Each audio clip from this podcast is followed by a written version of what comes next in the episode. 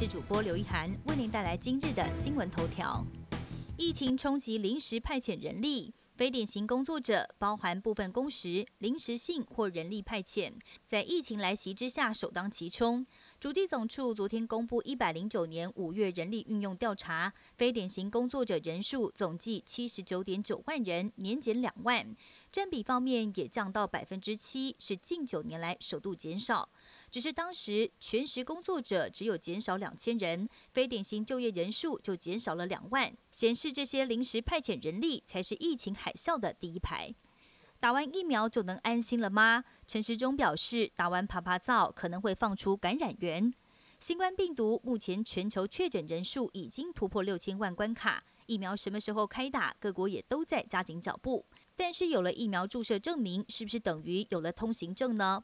指挥官陈时中直言，疫苗的保护力并非百分之百，一旦打完疫苗就放人，恐怕会为台湾制造疫情破口。所以现在谈疫苗护照还有点言之过早。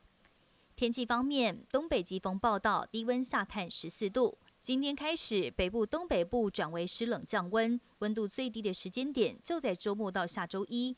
预计桃竹苗以北、宜兰都市地区低温可能下探十六到十七度，甚至空旷地区低温还有机会跌到十四到十五度。其他连中南部的低温也有机会下降到十八度到二十度。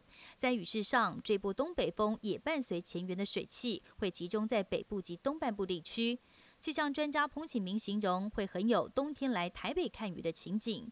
而以目前预测来看，未来两周都还会有新的冷空气南下，温度还会再往下滑。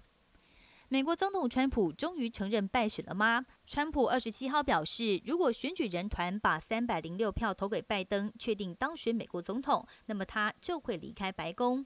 这也是大选结束以来川普最接近承认败选的一次发言。至于美国各州必须在十二月八号任命选举人团成员，由他们在十二月十四号投票选出下一届的美国总统。阿根廷球王马拉杜纳心脏病发过世，享年六十岁。包括阿根廷以及球王先前效力的意大利，还有西班牙，都有高规格的追悼活动。但是众多球迷无视防疫规定，纷纷涌上街，让当局看了相当头痛。还在阿根廷爆发了几名冲突，传出过程当中，警方为了控制场面，甚至出动震爆警察，并且利用催泪瓦斯跟橡胶子弹，也被民众痛批反应过度。一年一度的纽约梅西百货感恩节游行是感恩节的一大焦点，但是今年却秀不出热闹的气氛。梅西百货感恩节游行每一年都吸引数万人上街观赏，但今年受到疫情影响，并没有开放让民众到场参观，规模跟路线也大幅缩水。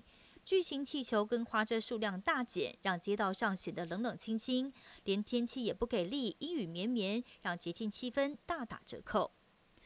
本节新闻由台视新闻制作，感谢您的收听。更多内容请锁定台视各界新闻与台视新闻 YouTube 频道。